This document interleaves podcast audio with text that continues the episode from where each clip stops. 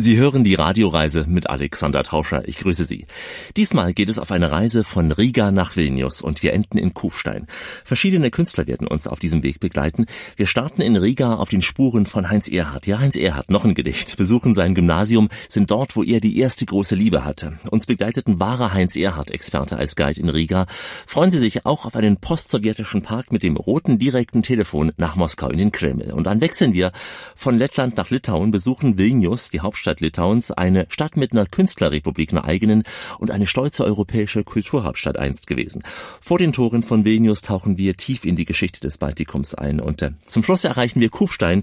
Klingt wie ein Kontrast, aber passt doch zum roten Faden heute der Kultur, denn wir erleben ein Konzert auf der Festung mit einem Oberkellner, der sich unsterblich in eine Wirtin verliebt hat und äh, mit muskulösen Kellnerjungs, die ihren freien, durchtrainierten Oberkörper uns präsentieren werden und posieren werden. Also viel Spaß heute auf dieser Radioreise. Das ist die Radioreise, die Sie zu neuen Horizonten bringt und damit Reiselust wecken soll. Im Studio Alexander Tauscher. Willkommen hier bei uns in dieser Show, in der heute die Kultur der rote Faden ist auf unserer Tour von Riga nach Vilnius. Wir starten in Riga, in der Hauptstadt Lettlands mit 700.000 Einwohnern, die größte Stadt im Baltikum. Der ein oder andere von Ihnen hat Riga vielleicht schon mal mit einem Kreuzfahrtschiff besucht, hier angelegt und wer mit dem Dampfer eben nach Riga reinfährt, der merkt, dass die Stadt nicht direkt an der Küste liegt, sondern an der Mündung des Flusses Daugava in die Ostsee. Riga ist ist umgeben von tollen, langen und zum Teil endlosen Stränden in der Rigaschen Bucht. Sie sehen es auch, wenn Sie mal einen Atlas äh, zur Hand nehmen, auf der Baltikumkarte eine große Bucht hinter der ersten großen Kurve. Die erste ist die kurische Näherung, die zweite dann die Rigasche Bucht. Als ich in Riga ankam und mich mit unserem Guide traf, da liefen wir als erstes an einem großen Blumenmarkt vorbei, etwa 200 Meter lang hier eine Straße mit lauter Blumenläden. Die Geschäfte haben rund um die Uhr geöffnet. Das war auch schon zu Sowjetzeiten so ähnlich. Aus gutem Grund, wie Mike Habermann sagt. Die Einheimischen, die lieben Blumen, wahrscheinlich nicht nur die Regenser oder die Letten, sondern überhaupt in, den, in vielen ehemaligen Sowjetrepubliken wird man das finden. Hier mag das wahrscheinlich nicht nur die Tradition des Blumenschenkens sein zu verschiedenen Anlässen. Zum 1. September, zum ersten Schultag bekommt der Lehrer Blumen. Im Frühjahr schenkt man sich auch Blumen, wenn man zu Besuch geht, obligatorisch.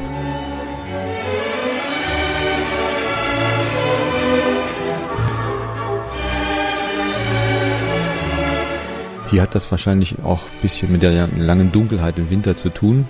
Wir haben im Sommer helle Nächte hier, weiße Nächte, wird fast gar nicht dunkel, aber im Winter haben wir das Gegenteil.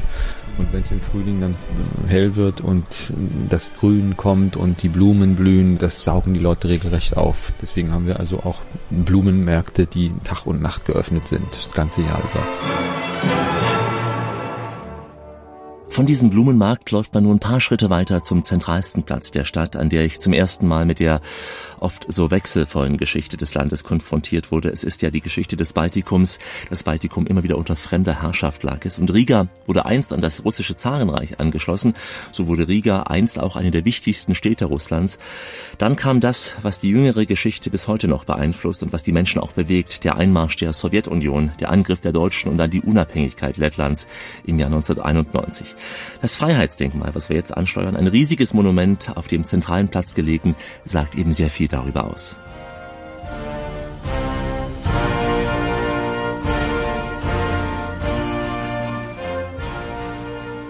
Riga Freiheitsdenkmal ist auch so ein Wahrzeichen von Riga geworden. Eine Frauenfigur, die drei Sterne gen Himmel reckt. Die Frauenfigur steht also für die Freiheit symbolisch, wie in New York auch. Und die drei Sterne, die stehen für die drei historischen Regionen Lettlands, für Kurland im Westen, in Lettgallen im Osten und Livland im Nordosten.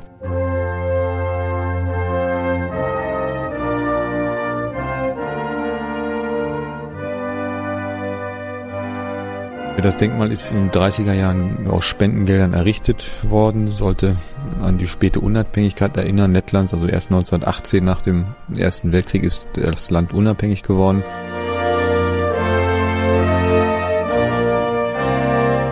Und das Denkmal stand auch weiter in der Sowjetzeit mit der sowjetischen Besetzung. Es wurde nur umgedeutet in der Sowjetzeit. Man sagte, die Frauenfigur, das wäre Mütterchen Russland und die drei Sterne die drei baltischen Sowjetrepubliken. Und heute ist das wieder, das Freiheitsdenkmal hat seine alte Bedeutung zurück. Dieses Denkmal hatte also die sozialistische Bilderstürmerei gut überlebt, aber es gab nach dem Zweiten Weltkrieg zu Sowjetzeiten auch den Plan, das Denkmal zu sprengen. Gab es wirklich diesen Plan? Und eine Bildhauerin aus Riga soll für den Erhalt des Denkmals gekämpft haben. Es gibt noch eine Anekdote aus der Sowjetzeit, als das Denkmal eines Tages baufällig wurde und äh, abgetragen werden sollte, angeblich um Gefahren für den Straßenverkehr zu vermeiden. Da hatte der Bürgermeister von Riga die Straße einfach mal um das Freiheitsdenkmal kurzerhand eben zur Fußgängerzone erklärt und äh, konnte so das Monument retten. Das war der kleine Widerstand, der auch zu Sowjetzeiten möglich war, jedenfalls hier im Baltikum. Vor diesem Freiheitsdenkmal, da halten Soldaten eine Wache. Sie stehen fast regungslos hier. Mich hat das an das Grab des unbekannten Soldaten in Moskau erinnert, denn auch da stehen die Soldaten mit fast versteinerter Miene und lassen sich von nichts beeinflussen, halten eben auch so das Gedenken aufrecht. Und wie in Moskau gibt es auch hier in Riga am Freiheitsdenkmal eine regelmäßige Wachablöse. Da laufen dann die Soldaten im Paradeschritt vorbei. Und mir wurde vor Ort gesagt, dass die Soldaten schon mal zwinkern können, wenn eine hübsche Frau vorbeiläuft. Das ist in Moskau nicht ganz so. Ähm, es heißt sogar, dass manch ein Soldat eine Telefonnummer weitergegeben haben soll, ja, wenn ihm eine hübsche Frau die ihm gab, ja. Ich kann es nicht bestätigen, aber die Tatsache, dass zumindest vor kurzem zwei betrunkene Briten dort uriniert haben, wurde mir gesagt. Zwei Briten hatten uriniert und äh, dafür zum Glück eine richtig satte Geldstrafe sowie eine kurze Untersuchungshaft kassiert. Macht man ja nicht vor solchen historischen Wahrzeichen. Gleich geht's weiter mit anderen Geschichten aus Riga, aus der jüngsten Vergangenheit hier bei uns in der Radioreise. Sie sind mitten in der Radioreise mit Alexander Tauscher. Ich grüße Sie. Heute ein Stadtrundgang durch Riga und Vilnius und dazwischen die Ostsee und am Ende das Weiße Rössel am Wolfgangsee. Also ein volles Programm, viele Geschichten, ernst und heiter und beim Rückblick auf die Sowjetzeit dann doch öfter mal ernst. Im Hitler-Stalin-Pakt von 1939 vereinbarten Deutschland und die Sowjetunion, also zwei Diktaturen, dass das Baltikum, damit auch Lettland, der Sowjetunion angeschlossen wird. Sowjetische Panzer rollten durch Rigas Straßen damals und besetzten diese Stadt und damit brachen für die orthodoxen Christen natürlich sehr viel schwierigere Zeiten an. Der Glaube war nicht ganz verboten, aber doch unterdrückt weitestgehend und äh, wenn man heute diese prachtvollen Kuppeln der Kathedrale von Riga sieht, dann scheinen einem diese Zeiten und auch die folgende Begebenheit schon äh, sehr weit zurück. Die orthodoxe Kathedrale in Riga, die liegt genau gegenüber dem Regierungsgebäude und in der Sowjetzeit kam die All-Unions-Kulturministerin mal zu Besuch irgendwann in den 60er Jahren. Da gab es eine Sitzung im Regierungsgebäude und plötzlich fingen die Glocken an zu läuten der orthodoxen Kathedrale. Und sie soll sich dann so echauffiert haben. Einige Tage später wurden die Kreuze abgesägt und die Kirche geschlossen.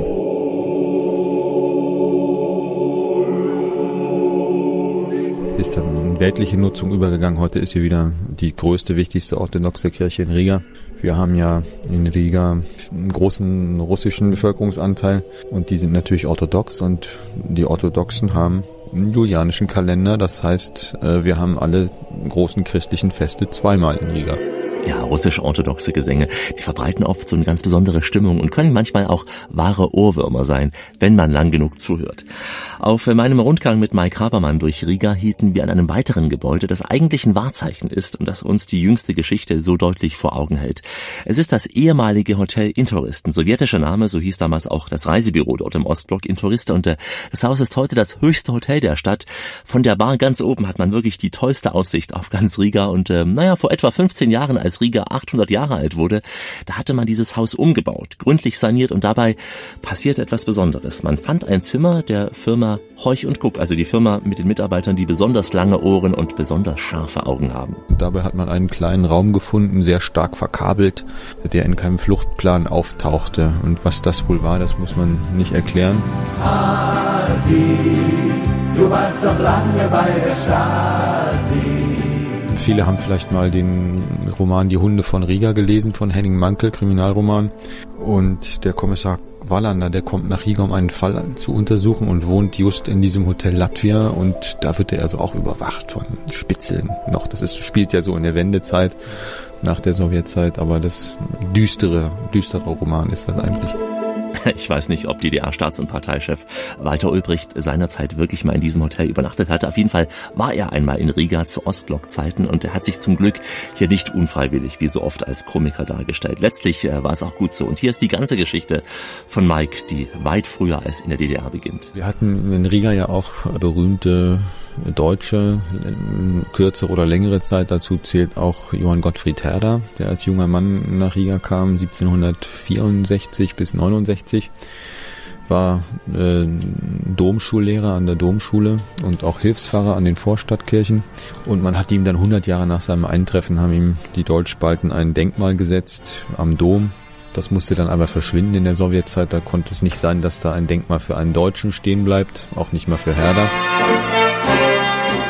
Dann kam aber eine Delegation aus der Deutschen Demokratischen Republik zu Besuch 1959 und Walter Ulbricht an der Spitze kam nach Sowjetlettland und man wollte ihm nun zeigen, äh, deutsche Größen, die hier gewirkt hatten in Riga. Und da hat man sich an die Büste von Johann Gottfried Herger erinnert, die im Keller des Dommuseums lag und hat die dann aufgestellt wieder an die alte Stelle und am Ende war es dann so, dass Ulbricht gar keine Zeit hatte beim Besuch dort vorbeizukommen. Sonst hätte der womöglich gefragt, wer ist denn der Herr da? Denn wenn Ulbricht längst geschasst ist oder wenn er selbst im Knast ist, bleibt Berlin immer noch Berlin. Ja, die Rias Insulaner haben recht behalten. Ulbricht hat irgendwann die Bühne verlassen, Berlin ist geblieben. Und nun auch ein aufblühendes Riga. Ulbricht war ja manchmal ein unfreiwilliger Komiker. Wir sind gleich auf der Spur eines richtigen deutschen Komikers in Riga. Das ist die Radioreise mit Alexander Tauscher und dem Motto Wandergesellen erfahren die Welt viel intensiver als Viehflieger. In diesem Sinne laufen wir heute ganz entspannt durch Riga auf der Spur eines großen deutschen Komikers jetzt. Es ist ein Mann, der uns viel Freude schenkt. Im Film, auf der Bühne, im Fernsehen und als Sänger. Ein Mann, der seine künstlerische Laufbahn in Riga begann. Wen suchen wir hier? Nein, nicht Herr Meier. Herr Meier wird verlangt, am Telefon verlangt. Herr Meier wird, Herr Meier wird, Herr Meier wird verlangt. Na, wer wurde hier gesucht? Nicht Herr Meier, nein. Aber ich denke, Sie haben ihn längst erkannt. Er war es, klar. Heinz Erhardt, der Sohn des deutsch-baltischen Kapellmeisters Gustl Erhardt. Er wuchs größtenteils bei den Großeltern seiner Mutter in Riga auf. Das wissen nicht alle, war mir auch neu gewesen. Auch ähm, deswegen habe ich mich mit Mike Habermann unterhalten, der hier die Biografie von Heinz Erhardt bestens kennt. Auch dass äh, nämlich kurz bevor Heinz Erhard eingeschult wurde, ihn die Mutter nach St. Petersburg holte und Heinz Erhard konnte sich nicht eingewöhnen da in St. Petersburg. Er litt so sehr unter Heimweh, dass er schließlich doch zu den Großeltern nach Riga zurückkehren durfte. Dort hatte sein Großvater Paul Nelder ein Musikhaus geführt und äh, über seinen Großvater eben kam Heinz Erhard zum Klavierspiel, also zum Beginn im Prinzip seiner künstlerischen Laufbahn und die begann im Konservatorium von Riga. Dort gibt es auch einen Museumsraum, nicht für Heinz Erhard, der ist ja im Lettland äh, kaum bekannt, aber dafür für den Gründer des Konservatoriums, Jacek Witols, der Begründer auch der lettischen Nationalmusik. Jana Predelia führte mich durch dieses Haus. Tā ir mazliet neparasta situācija, jo muzejs mēs esam pieraduši, tas ir kaut kas savādāk, bet mēs esam iekombinēti iekšā kaut kādā, nu, teiksim, procesā. Blakus ir studenti, visi cilvēki darbojas. Un Das ist ein bisschen eine komische Situation vielleicht. Das ist nicht so ein klassisches Museum, sondern ein bisschen zusammengewürfelt. Also hier ein kleiner Museumsraum und nebenan eine Kompositions, äh, Kompositionsraum, ein Übungsraum. Bet tas viss īstenībā ir saistīts tādēļ, ka pirms 50 gadiem uh, Vīto tāds tuvākais students, asistents, profesors Adolfs Kult izdomāja, ka ir jāvelta viņa augstskolā tieši šī viena telpa. Ja, aber trotzdem ist das eng verbunden, denn vor 50 Jahren hatte ein Professor äh, die Idee, einen Gedenkraum, einen Museumsraum einzurichten für Professor Vitol, Vitol den Begründer der Akademie. Jā, un, piemēram, klavieres, ko jūs dzirdat blakus, tās ir paši Vīto klavieres. Zum Beispiel das Klavier, was man nebenan hört, äh, das, ist, äh, das gehörte Joseph Vitols. So klingt es im berühmtesten Konzertsaal von Riga. Hier hatte einer der berühmtesten deutschen Komiker seine ersten Auftritte, Heinz Erhardt. Nebenan ging er ins Gymnasium, übrigens äh, nachdem er 15 Mal die Schule wechseln musste. 15 Mal, nicht weil er so schlecht war, sondern weil Heinz Erhardt als Kind immer wieder seinen Vater auf Tourneen begleiten musste. Auch im städtischen deutschen Gymnasium von Riga war er nur kurze Zeit gewesen. Mike Habermann hat vor Ort recherchiert und liest uns mal hier aus einem Zeugnis für Heinz Erhardt vor. wie sie alle rennen und rasen, nicht? als ob es ihr Leben gilt. Durch den Wald der Häuser und Straßen, wie von Hunden gehetztes Wild. Noch schneller, noch schneller, noch schneller, noch schneller, dem eigenen Schall hinterher. Sie können's nicht ertragen, wenn der andere noch schneller wäre. Ein Klassenlehrer schreibt äh, über Heinz Erhardt, kann nicht im Zusammenhang sprechen. Sehr weich, Mathematik starke Lücken, in Klammern Nachhilfe. Englisch gibt sich Mühe. Nicht so eilig, nur nicht so eilig. Wenn du dir Zeit lässt, hast du vom Leben mehr. Langsam, langsam, nur immer schön langsam. Bei zu viel Vollgas da ist der Dank bald leer. Na, dann stehen hier viele Fehltage im Kopf. Dann hat er hier bei Deutsch greift nichts fest an. Und also die einzige sehr gute Note, die er hat, ist betragen. Wir wollen uns wieder vertragen, vertragen, vertragen. Du kannst wieder du zu mir sagen, komm, häng dich bei mir ein. Wir wollen uns alles vergeben, vergeben, vergeben. Wer weiß denn, wie lang wir noch leben? Komm, lass uns Freunde sein. Hier haben wir mal den Kopf, ganz interessant vielleicht. Er war staatenlos damals. 1925, weil er war so lange in Deutschland. Lettland war inzwischen unabhängig geworden und er war ja am Russischen Reich geboren und hat sich dann erst mit seinem Vater 1927 oder 28 einbürgern lassen in Deutschland. Steht auch Vater Kapellmeister und damals wohnhaft in Magdeburg im Zentraltheater. Das vielgerühmte Tempo von heute. Nö, nö, das mache ich nicht mit. Ich lass mir Zeit. Ich lass mir Zeit. Ja, langsam, langsam. Wir lassen uns auch Zeit für unseren Spaziergang durch Riga gleich auf den Spuren weiterhin von Heinz Erhardt.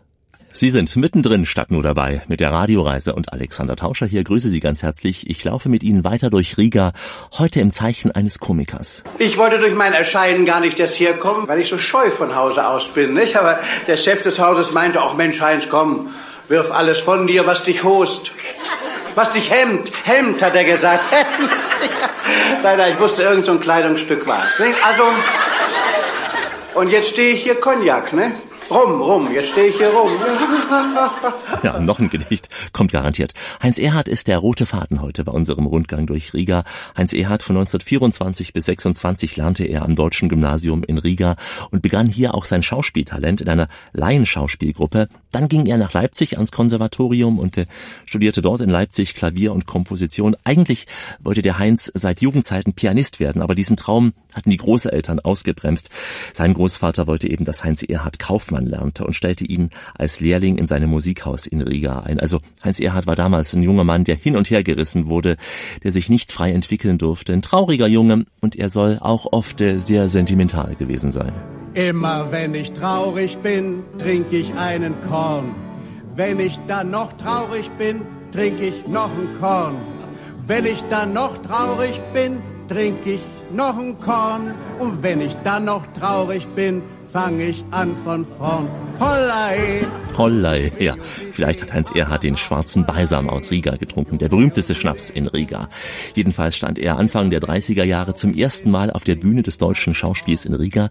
Er spielte die Rolle eines lustigen Tunichtsguts und dann kam das, was ihn ganz sicher verändert hat, eine Frau. Heinz Erhardt fand die Liebe seines Lebens. Im Frühjahr 34, da passierte es im Fahrstuhl. Dort traf er eine junge Dame. Er fragte sie klugerweise, wollen Sie auch nach oben? Und die Dame lachte, nichte und sagte schlicht und ergreifend, ja. Und weil Fahrstühle in Riga damals offenbar sehr langsam fuhren, konnte das frische Liebespaar bereits im Fahrstuhl die ersten wichtigen Sätze wechseln. Alle kleinen Mädchen lieben die Liebe, ja die Liebe. Und sie fragen, wo die Liebe bliebe, ja wo sie bliebe. Oh, ich weiß das doch, ich lieb nur eine, meine. Und die anderen sind für mich nur Luft, denn mein Mädchen ist doch nicht zu irgendein Mädchen. Es war sofort sein Mädchen und schnell auch seine Frau.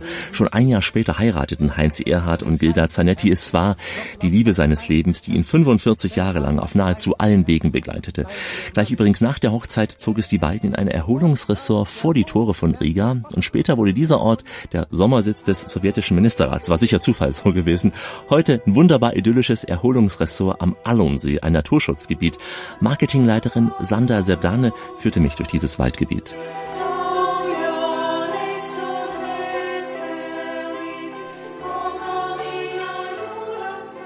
This was closed territory and only the party officials or the family members could get in. Dies hier war ein abgesperrtes Gebiet, nur die Staats- und Parteispitze durfte rein und deren Familien. Um das Gelände hier ist noch ein Zaun, aber damals haben Milizen hier kontrolliert, dass niemand reinkommt. Das eine Haus, das war für die Gäste. Das andere Haus da, was Sie da drüben sehen, das war für die Angestellten. Und äh, in diesem Haus gab es einen Raum mit Türen aus Metall und dahinter war ein Telekommunikationsraum. Dort konnte man also abhören, was hier so im Gelände gesprochen wird. Und äh, in diesem Haus gab es auch eine direkte Telefonverbindung nach Moskau und nach Riga. Wenn irgendein wichtiger Politiker hier war, konnte er also sogar direkt in den Kreml nach Moskau telefonieren. Somebody stayed like important here, then they can phone directly to Moscow even. Heute ist dieses Gebäude ein Hotel mit Zimmern, die zum Teil auch auf diesen Allumsee schauen. Ein wirklich ganz romantischer Ort. Ich mag das ja, dieses Nordische da, diese weite Landschaft. Kann man auch verstehen, dass sich hier der junge Heinz Erhardt sehr wohl gefühlt hat seinerzeit. Ähm, er soll hier mit seiner Geliebten auch mit einem Regenschirm auf der Wiese gesessen haben. Zur Liebe ist es nie zu spät. Auch dann nicht, wenn der Herbstwind weht. Die Jugend und der Mai die gehen so schnell vorbei, doch unser stilles Glück. Erinnerungen an Heinz Erhardt in seiner frühen Heimat in Riga. Hier unter diesem Regenschirm am Allumsee soll er gesessen haben. Und wir gehen gleich mal ins Boot und da denken Sie, na klar, Sie denken an drei Mann in einem Boot. Heinz ist bereit, unser Guide Mike und der Alex ohnehin, also gleich hier das Ganze bei uns in der Radioreise. Hallihallo in Farbe und Stereo auf den kurzen und ultrakurzen Wellen im Web und auf der App. Das ist die Radioreise mit Alexander Tauscher. Grüße Sie. Die Sendung garantiert aus der Anstalt, wie Sie wissen. Auf den Spuren heute auch noch von Heinz Erhardt in Riga. Der Mann, der immer so schön verschmitzt gelacht hat. Äh, man kennt das ja, man hat sein Gesicht vor den Augen sofort. Seine erste große Liebe fand er, wie bereits erzählt, in Riga. Er war oft auch mit ihr da am Wasser gewesen, Heinz Erhardt. Und vielleicht auch mal an diesem Schiff jetzt hier, das wir jetzt besteigen. Ein ganz, ganz altes, kleines Holzschiff. Es ist fast 100 Jahre Jahre alt. Es heißt passenderweise auch Darling und ich bin mir sicher, dass Heinz hier für seine Angetraute einmal eine Fahrt spendiert hat drei Mann in einem Boot, na? Die fest zusammenhalten. Gut, ja. drei Mann in einem Boot. Alten. Die bleiben stets die Alten. Ja. Wir gehören doch zusammen. Wie die Wellen und der Wind. Und wir treiben wie die Wolken. Und wir bleiben wie wir sind. Ob in Freude oder Not. Wir drei Mann in einem Boot. Nochmal. Wir drei Mann in einem Boot. Ja, wir sind jetzt auf der Daugava, auf der Düna. Der Fluss, der Riga durchschneidet, in zwei große Hälften schneidet. Wir fahren auf dem Stadtkanal auch in die Altstadt hinein, inmitten der Grünanlagen, der ehemaligen Festungsanlagen rund um die Altstadt Riga. Ein Mann in einem Boot, schnibbelebip, die fest zusammenhalten. Drei Mann in einem Boot, stickeling piep, die halben stets die Alten. Riga liegt nicht direkt an der Ostsee, aber so etwa 15 Kilometer entfernt. Wird nicht so stark frequentiert von Kreuzfahrtschiffen oder überhaupt Fähren, nicht so sehr, weil man muss in die Riga Bucht erst reinfahren, das dauert seine Zeit. In den Fluss, in die Daugava reinfahren, sehr hohe Hafengebühr hier. Aber trotzdem, der Fluss wird genutzt von privaten Seglern und so weiter im Sommer, vor den Rigensern. Im Winter wird Eis geangelt man sagt, wenn die ersten Eisangler sich auf der Düna zeigen, dann wird es in drei Tagen den ersten Frost geben, weil die sitzen wirklich schon sehr früh auf dem Eis, wenn es fast noch nicht hält und im Frühjahr das gleiche. Dann steht das Tauwasser schon drauf und dann wird geangelt. Ой, Maros, Maros, ein russisches Loblied auf den Frost. Russische Traditionen spielen natürlich in Riga eine gewisse Rolle, denn seit jeher, vor allem aber seit Sowjetzeiten leben hier viele Russen. Riga ist eine Stadt, in der man heute hier und da auch noch den Einfluss der Sowjetunion sieht, aber nur hier und da und ähm, kaum noch im Stadtzentrum. Dort ist alles restauriert. Es gibt viele gemütliche Kneipen, viele Straßencafés. Die Menschen sitzen auch bei Temperaturen draußen, bei denen es für uns viel zu kalt wäre, draußen zu sitzen. Riga ist bekannt auch für seine tollen Jugendstilgebäude in mühsamer Kleinarbeit werden hier viele Häuser restauriert und wir betreten jetzt mal eines davon, eine richtig schöne, gemütliche Jugendstilwohnung in Riga mit einem alten Grammophon, das dort schon im Hintergrund spielt. Riga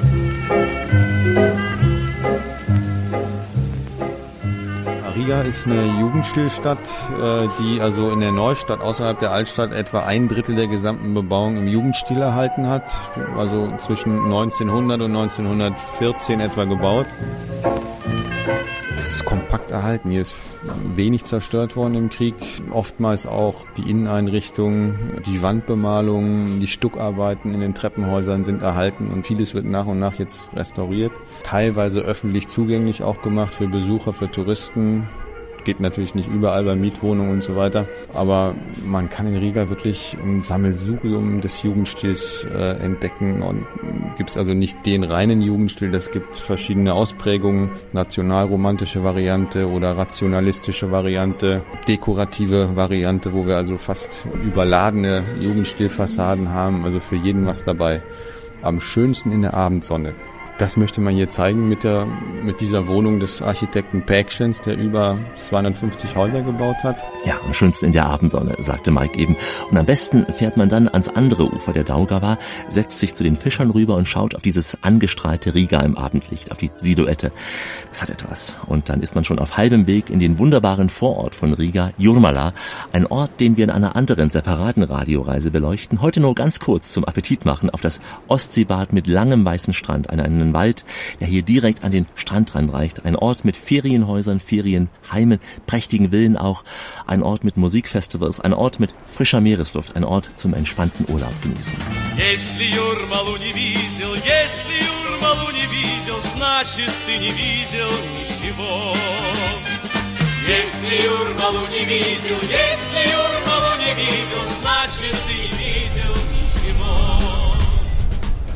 Jurmala ist eigentlich schon in der Zarenzeit vor dem Ersten Weltkrieg ein bekannter Kurort gewesen im Zarenreich in Russland.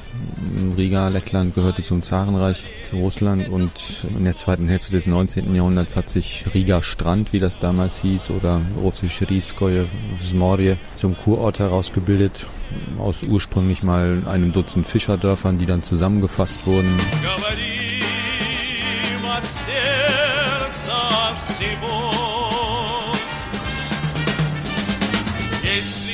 Rigenser. Die Einwohner Rigas haben dort Sommerhäuser gebaut, hölzerne Sommerhäuser, Sommervillen, haben dort ihre Sommer verbracht, regelmäßig.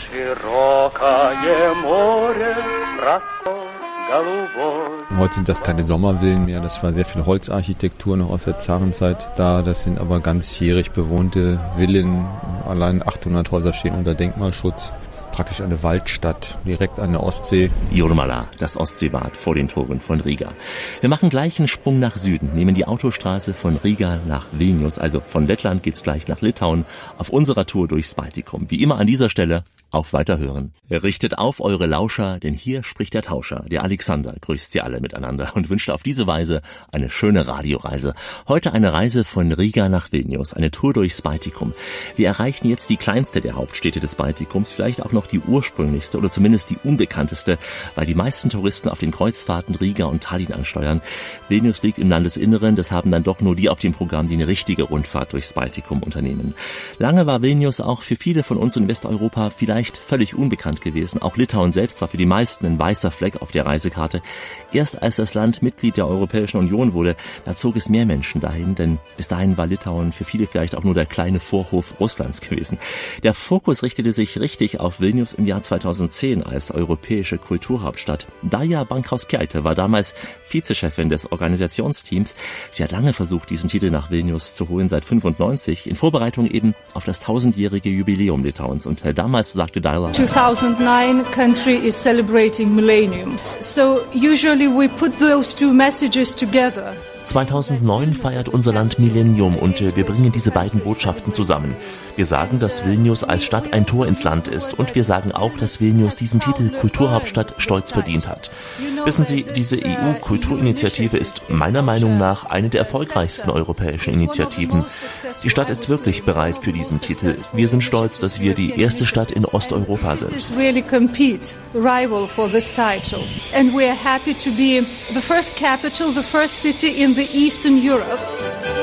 Ein Jahr lang hatten europäische Musiker, Schauspieler, Tänzer oder auch Autoren die litauische Hauptstadt besucht und äh, wie immer bleibt nach so einem Kulturjahr ja auch eine Menge Kultur übrig hier in Vilnius.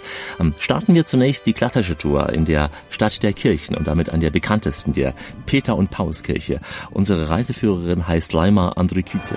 Wir können an der Fassade die Inschrift lesen, Regina Pazis Funda Nossen Pace. Regina, die Friedenskönigin, stärke uns in Frieden. Warum wird gerade das Thema Frieden betont?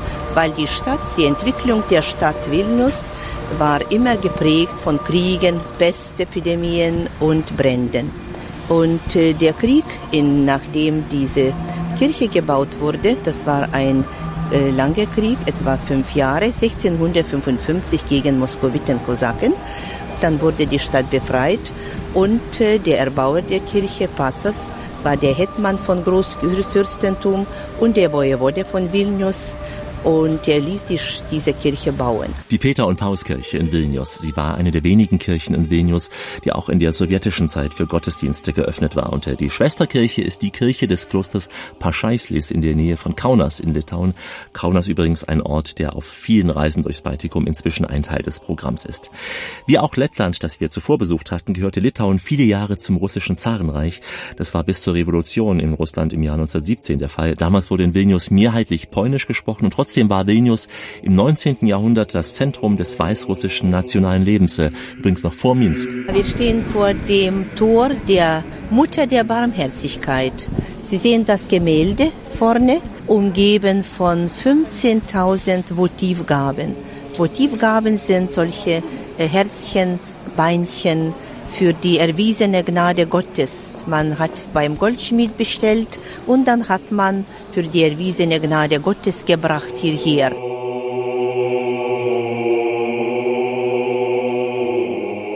Dieser Ort gilt heute als Pilgerort. Hierher kommen auch die Leute mit ihren Problemen, mit ihren Schwierigkeiten. Man sagt, dass hier etwa 20 Wunder Gottes fixiert wurden, weil Vilnius die äh, multikonfessionelle, multikulturelle Stadt schon seit der Gründung war, hat man den lieben Gott äh, verehrt an äh, drei Tagen. Am Freitag von Moslems, am Samstag von Juden und am Sonntag von Christen. Vilnius galt seit seiner Gründung als eine der liberalsten Städte in Europa. Die Juden, die in Europa ja immer wieder vertrieben wurden, konnten sich hier vor der Verfolgung schützen. Gleich tauchen wir nochmal ein in die Geschichte von Vilnius. Grüße Sie, das ist die Radioreise mit Alexander Tauscher und dem Motto Nimm ein Stück Seele des Reiselandes in dir auf und lasse deine Wertschätzung in den Herzen der Menschen zurück. Ja, wir treffen heute Menschen, die es wertzuschätzen gilt in Vilnius, der Hauptstadt von Litauen, auch einst als Jerusalem des Nordens bezeichnet.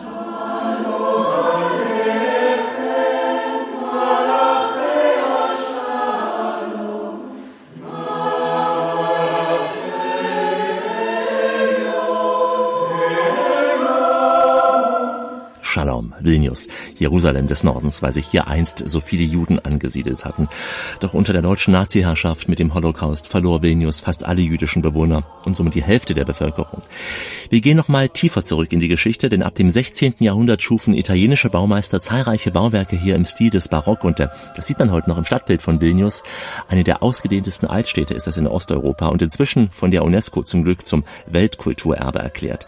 Ich traf in Vilnius einen Restaurator, der sich um das Erbe dieser Stadt kümmert. Es ist Piatra Skraniewicz, der um das Projekt sich kümmert, europäische Route der Backsteingotik. Und damit soll eben diese Architektur in den Städten des Baltikums bewahrt werden.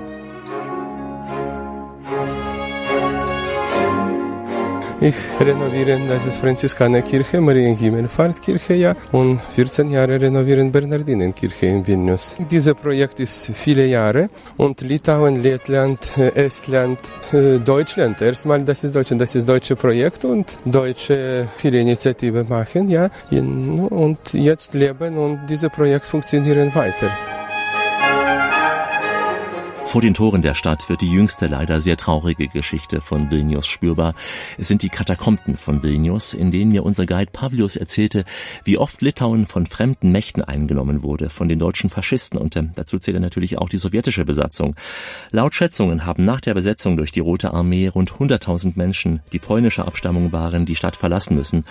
Auch über den Stalinismus der Nachkriegsjahre sprach Pavlius eine Zeit, in der Moskau versuchte, die nationale und religiöse Identität der Litauer mehr oder weniger zu verbieten oder sagen wir mal so zu unterbinden.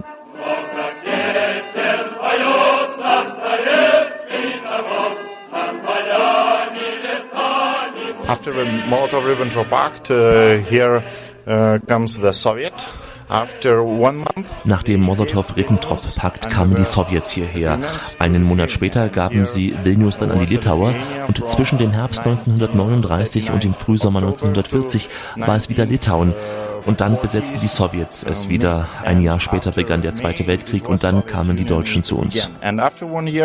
Starts World War, uh, the East Front, and here comes the Germans.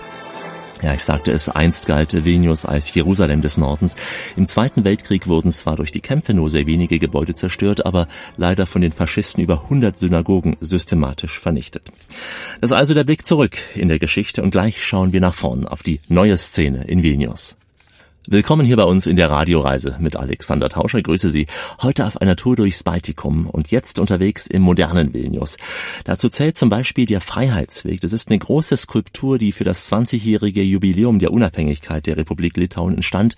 So etwas Ähnliches habe ich auch in Tallinn gesehen. Der Freiheitsweg hier in Vilnius, er soll das Symbol der Freiheit und auch der Einigkeit für die zukünftigen Generationen darstellen. Und äh, zwar symbolisiert diese Skulptur die lebende Menschenkette, die am 23. August 1989 durchs Baltikum führte. Damals hatten sich ja die Menschen in Litauen, Lettland und Estland eine Linie quer gebildet durchs Baltikum, 600 Kilometer lang. Alles nur Menschen, die sich an den Händen hielten. Ein starkes Symbol, viel stärker als jeder Panzer aus Moskau. Und diese Skulptur ist ein Tipp für Vilnius. Ansonsten empfehle ich Ihnen, na klar, die kleinen Gassen hier mit ihren Cafés, die Literaturgasse zum Beispiel oder auch die vielen kleinen Galerien, die Sie in Vilnius finden werden. Oder Sie laufen nach den Vorschlägen von Indres Pessionaite, denn sie hat mit ihrem Freund einen Stadtführer geschrieben, der nennt sich Vilnius Vilnius Naked, damit will sie das andere Vilnius zeigen. Mano viltis sustingo šalčiu, vėl daužo širdis, neieško kur tu, bet jau žinau, liksiu viena, krisiu žvaigždė danguje. We're trying to show the real essence of Vilnius, the one which is hiding from Nun, wir versuchen den wahren Kern von Vilnius zu zeigen, das äh, nach was Touristen suchen, wenn sie zu uns kommen und zwar ohne das Insiderwissen. Wir wollten unser Buch als ein Gastgeber, ein Freund schreiben, der die Gäste durch die Bars, durch die Stadt führt, damit sich Touristen eben wie Einheimische fühlen. Tourists like insiders. Ein Punkt auf dieser Tour ist zum Beispiel das Contemporary Art Center, also ein Haus der zeitgenössischen Kunst. Catherine Hammerrick arbeitet dort und äh, sie kam für diesen Job extra aus Irland hierher nach Litauen. The building was built in the late 1960s as the classic Soviet modernism. Dieses Gebäude hier wurde in den späten 60er Jahren gebaut, ein klassischer sowjetischer Bau. Es war damals der Künstlerpalast, ein Ausstellungsgebäude. In den frühen 90er Jahren wurde daraus das Haus der zeitgenössischen Kunst und im Laufe der Zeit haben hier viele junge Künstler ihre Werke gezeigt. Manche haben sogar noch derweil studiert. Aber auch internationale Künstler kamen hierher mit Soloshows oder auch experimentellen Veranstaltungen. Wir haben hier eine Zeit lang auch eine Fernsehsendung produziert für das litauische Fernsehen. Es gibt hier noch diesen Raum hier, in dem unter anderem Talkrunden veranstaltet werden oder auch Kaffeegespräche. Es ist ein stets wachsendes Angebot. Discussion group and also cafe talks. So it's really quite a dynamic program. Ja, und immer wieder wird auch hier neue Musik von Künstlern aus Litauen gespielt. Es gibt in Vilnius sogar eine Künstlerrepublik. Das ist ein eigenes abgegrenztes Viertel mit eigener Verfassung, eigenen Gesetzen, auch sehr idyllisch gelegen. Ushopis heißt es. Und mich hat Vilnius so in Teilen auch ein wenig an Helsinki erinnert. Vielleicht liegt es auch daran, dass es hier auch so ein kleines Designviertel gibt, wie in Helsinki, Marimekko da zum Beispiel. Ähm, und eine von ihnen in diesem Designviertel ist die Möbeldesignerin Egil Opaikiene. Very unusual company for Lithuania, I think. Wir sind kein typisches litauisches Unternehmen. Die meisten unserer Designer arbeiten eigenständig und deshalb haben wir entschieden, dass wir eine Möbelkollektion entwerfen sollten. Damit sind diese jungen Designer bereits auf großen Messen von London über New York bis nach Tokio vertreten gewesen. Am Ende unseres Stadtrundgangs tauchen wir nochmal in das Nachtleben von Vilnius ein und das ist eben wirklich enorm für eine vergleichsweise kleine Stadt. Lauter Bars, Kneipen, Diskotheken. Ja, nachts wird Vilnius eine laute Stadt, eine Stadt der jungen Leute. Auch das Nachtleben ist ein Kapitel im modernen Reiseführer von Indre Spesionaite. The club scene, like in Vilnius, there are a few tendencies. We have a, a big winery trend going. Also äh, die Clubszene in Vilnius hat verschiedene Tendenzen. Wir haben einen großen Trend hin zu Weinbars. Nun, derzeit haben wir einige sehr, sehr gute Weinbars hier. Also das sind Bars, die ja jedem Geschmack entsprechen. Denn viele Menschen bei uns mögen Wein, also junge Leute, ältere Leute. Das ist äh, elegant, das ist gemütlich, es ist einfach schön. Und dann haben wir eine Szene für ganz junge Leute mit Elektromusik. Vilnius hat da einiges zu bieten, ist sehr ausgeprägt in dieser Richtung. Wir haben auch einige tolle Cocktailbars bei uns in der Stadt. Die sollte man aber besuchen, wenn die Nacht, naja, nicht mehr ganz so jung ist. Also uh, uh, uh,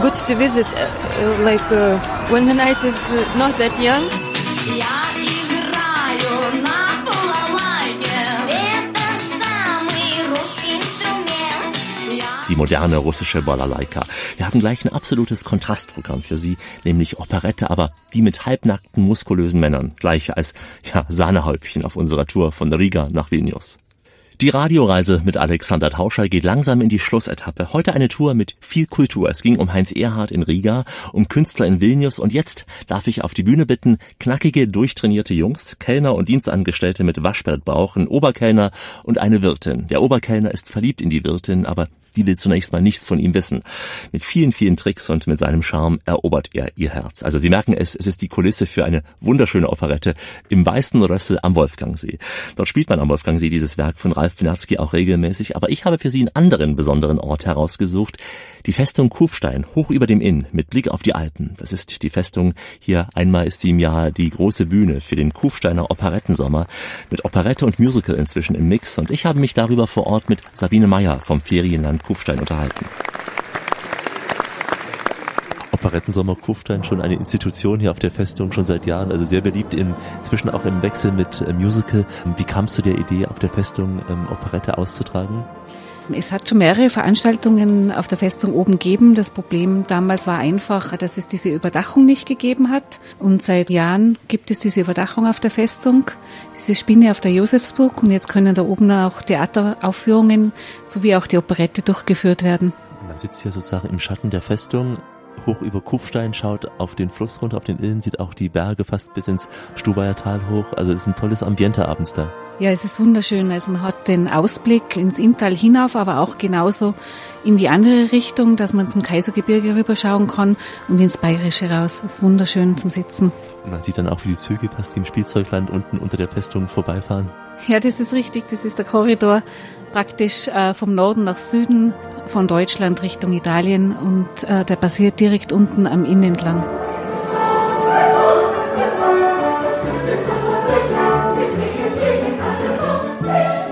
Bühne für den Operettensommer schon seit einigen Jahren. Was war schon unter anderem auf dem Spielplan? Gestartet damals wurden ist mit der Fledermaus, mit dem Hauptakteur, das war der Lohner. Dann hatten wir Wiener Blut, Fürstin, My Fair Lady war so ein, ein Musical-Versuch. Der Vogelhändler wurde schon bespielt, dem Weißen Rössel Weißes Rüssel auch. Inzwischen ist es eine Mischung aus Operette und Musical geworden. Ja. Also man hat festgestellt, dass sowohl das Musical und die Operette sich gut kombinieren lässt auf der Festung oben in der Open-Air-Aufführung mit uh, Sound of Music, das ja recht bekannt ist durch die Familie Trapp, die ja damals nach Amerika gegangen ist. Sound of Music ist ja auch schon ein Stück österreichische Geschichte, weil es ja auch sehr viel beschreibt, auch Salzburg etc., die ganze Geschichte, die Amerikaner kennen, ich glaube von den österreichischen Künstlern oder Musikstücken überhaupt fast nur Sound of Music. Ja, sehr viele Amerikaner kommen speziell nach Salzburg, um eben diese Geschichte, diese Historie, den Weg der Familie Trapp hautnah eben in Österreich zu erleben und die gehen dann die ganzen Spielstätten ab. Und man kann das ja auch verbinden mit zum Beispiel dem Besuch auf der Festung im Vorfeld des Konzertabends. Ja. ja, wir haben eben diese Voroperette jeden Abend vor der Bespielung auf der Festung oben am unteren Stadtplatz, eben im alten Stadtteil von Kufstein. Kann man sehr gut in den Gastgärten essen und kann kostenlos schon ein bisschen sich einstimmen auf die Festung oben. Klang des Weißen Rösses. Eine Erfolgsproduktion aus dem Jahr 1930, damals in Berlin uraufgeführt, aber der Siegeszug reichte damals von Paris über London bis nach New York an den Broadway. Mehr als 200 Mal wurde das Weiße Rösse im Central Theatre in New York gespielt, also kann man sich heute gar nicht vorstellen. Operette ist eben doch besser, wie ich finde, als der Ruf. Ja, nicht nur Kitsch, auch Kitsch, aber ein Stück auch Ablenkung vom Alltag, damals wie heute. Ich habe viele Jüngere auch der Festung da gesehen im Konzert, also das ist wirklich ein Zeichen dafür, dass die Operette hoffentlich weiterleben wird. Leider hatte der Wettergott an diesem Abend seine Schleusen aufgedreht. Trotzdem, man sitzt ja eben doch zum Glück unter dem Dach recht trocken da. Ab und zu kommen da ein paar Spritzer von der Seite rein. Die Inszenierung war ja, eine Mischung aus Tradition und Moderne. Der Zahlkellner Leopold bestens besetzt, ja alles ja, Charakterschauspieler. Und dazwischen die Kellner, junge Männer, die gern ihren freien, durchtrainierten Oberkörper zeigten und äh, das Ganze auch mal in der kurzen Lederhose oder sogar in Boxershorts sehr zur Freude der Frauen, wie ich vermute. Etwas gediegener geht es da im Passionsspielhaus bei Kufstein zu, denn das Ferienland hat ja in puncto Kultur mehr zu bieten als Operette und Musical.